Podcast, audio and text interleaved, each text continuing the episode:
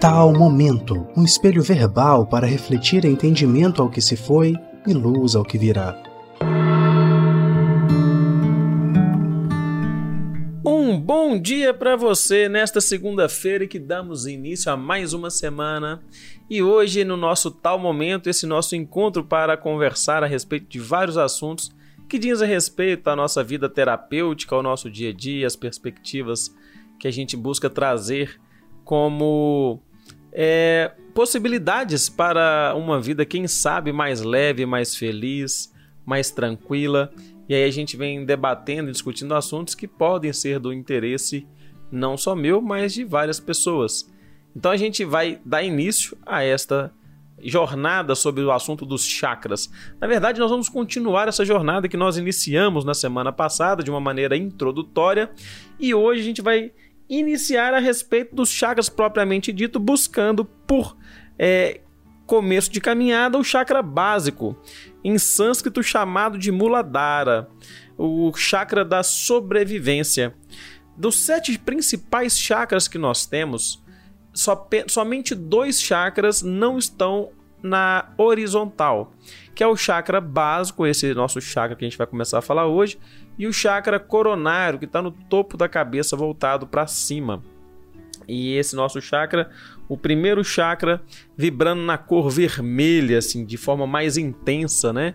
A cor que lhe é, predomina, né, energeticamente falando, vibratoriamente falando, está na cor vermelha. E nós vamos percebendo e encontrando neste chakra uh, o motivo né, da, da, da, vida em si. Ali é onde palpita as nossas uh, ânsias de viver, ânsias de construir, ânsias de materializar coisas. Né? O chakra, também chamado chakra que trabalha com a energia da criação. É, algumas literaturas, principalmente as espíritas, trazem o chakra básico, né, o Muladhara, como sendo o chakra sexual. No entanto, este vai ser o único ponto em que aqui no nosso podcast, para quem está acostumado com a literatura espírita sobre chakras, nós vamos encontrar alguma contradição. Não estou dizendo que o espiritismo está errado, no entanto, as informações sobre chakras, na sua grande maioria, partem do autor chamado André Luiz. Esse autor, André Luiz, principalmente ali na sua obra Evolução em Dois Mundos, é onde ele traça a primeira informação muito resumida, inclusive a respeito dos chakras de uma maneira biológica falando. Em várias outras obras, assim como Missionários da Luz, Nosso Lar, Obreiros da Vida Eterna, André Luiz vem discorrendo sobre os chakras de maneira mais profunda até do que na obra central em que ele trata sobre a biologia e fisiologia humana.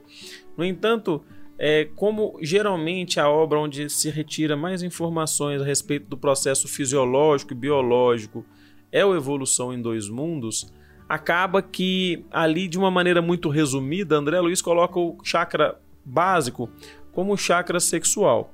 E aí nós vamos buscar, é, para tratar o assunto, não só informações né, de algumas obras espíritas, mas principalmente obras de pessoas que autores que por cultura estudam chakras há centenas de anos, alguns há milênios, que são os hinduístas, né, os orientais. Nós vamos buscar no pessoal da yoga é, autores que lidam com a yoga, que trazem informações de mestres sobre o assunto de energia há muito mais tempo que o espiritismo em si. Então, entendendo que o espiritismo é uma doutrina né, filosófica e progressista, inclusive, é importante que a gente saiba beber de outras fontes. Então, os espíritos que estiver ouvindo, não fica com raiva não, não fica chateado não, fica aí até o final, que nós vamos ver que André Luiz, no entanto, a gente não está querendo dizer que houve erro mas houve um resumo muito grande, uma simplificação dentro de algumas obras e que a gente vai ver em outras, inclusive, que existe aí uma, uma abrangência maior é, em se tratando de chakras. Então, aqui hoje nós vamos falar de uma maneira bem, é, bem voltada para outros autores que acredito eu dentro da minha bolha, aqui dentro da minha experiência, já trabalhando com chakras há alguns anos, que talvez eles tenham mais vivências e expertise para falar do assunto mesmo. Então nós vamos trabalhar aqui com autores como Lady Bitter, aqui do norte da América, e aí Shakifa Karagulha, Hiroshi Motoyama, que são autores que pegaram compêndios de estudos de antigos mestres e professores da yoga, principalmente, que é da onde parte aí de forma mais profunda os estudos de chakras. Então, pessoal, vou aí após, né, deixar isso muito bem claro, vamos lá falar do nosso chakra básico, que é o chakra da sobrevivência, vibrando na cor avermelhada, né, um vermelho vivo, o chakra que aponta para baixo, da onde vem ali uma das suas características que é buscar energia telúrica, energia que vem da terra, energia que faz com que a gente se movimente, deseje estar vivo, deseje se manifestar na terra.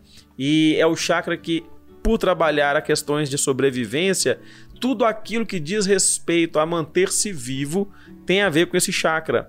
Então, é, noções e desejos de estudo, de desenvolvimento autopessoal, é, de desenvolvimento intelectual, de, de desenvolvimento profissional, espiritual, manifestação na Terra mesmo. Esse chakra é o chakra que trabalha com essa energia. É uma energia muito intensa, é uma energia muito potente.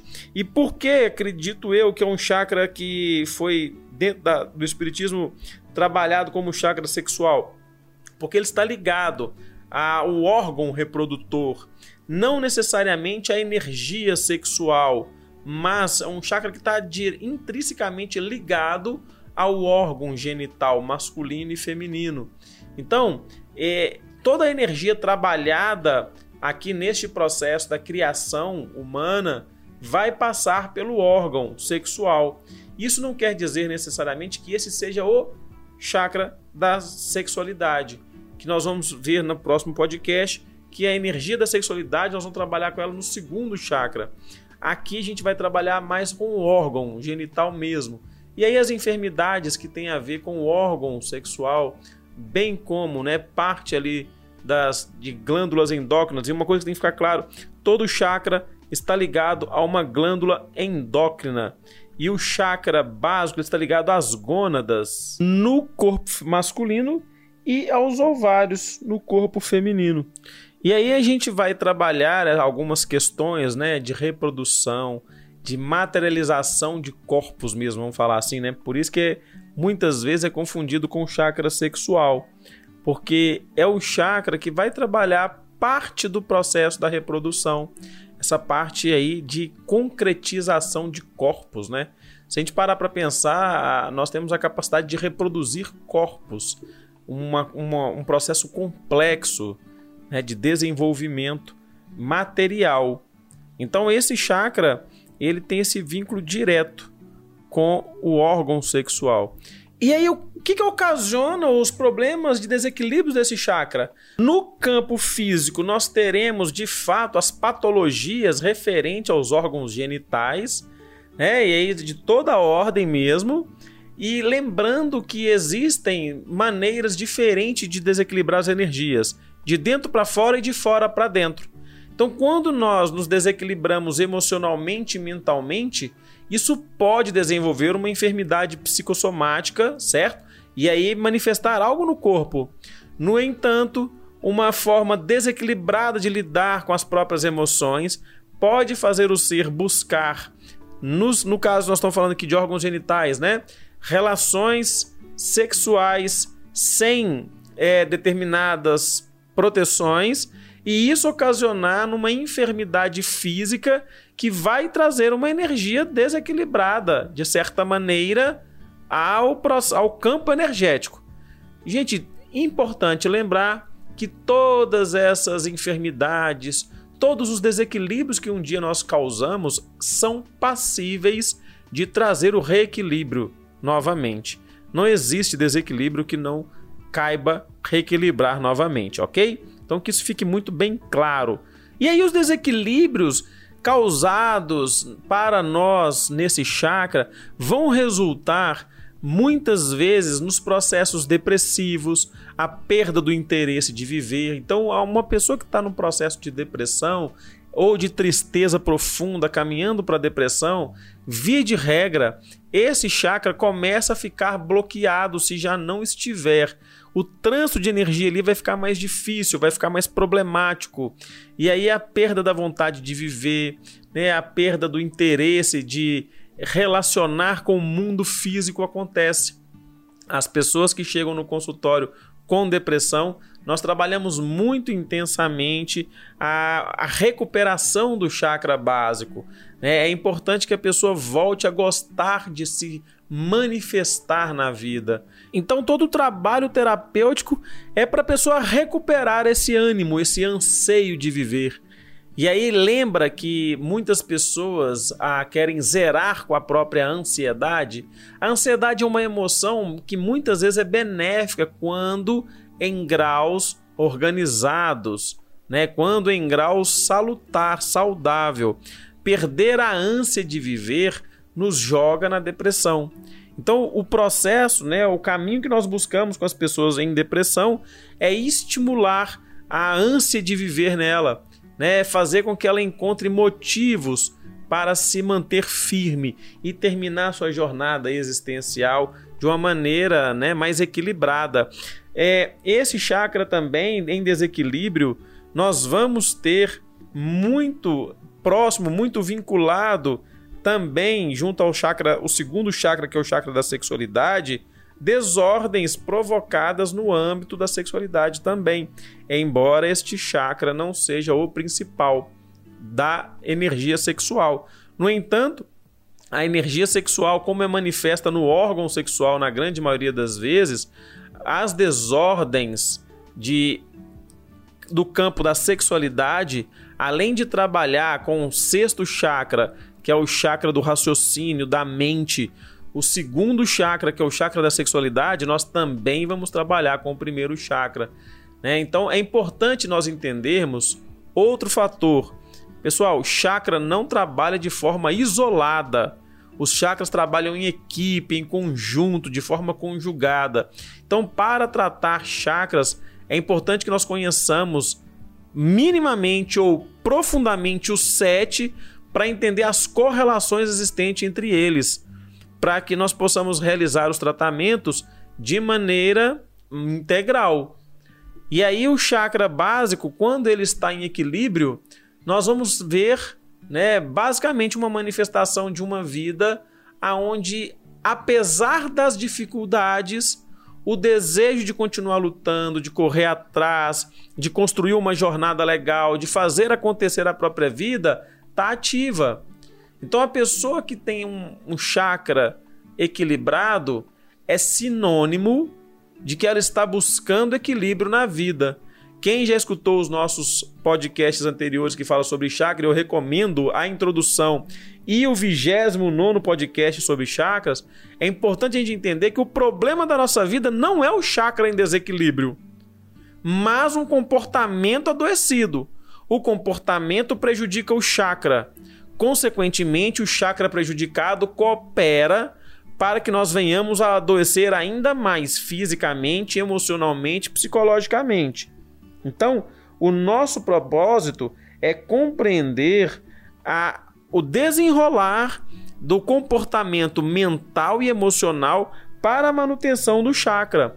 Que isso fique claro.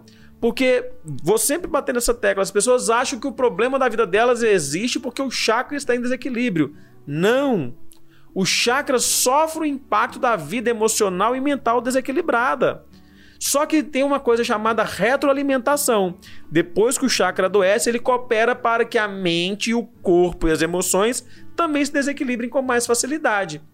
Então, se você está passando por um processo aí depressivo, de entristecimento, de perda de valorização da própria vida, busca entrar em contato é, com a terra, assim, com coisas da terra.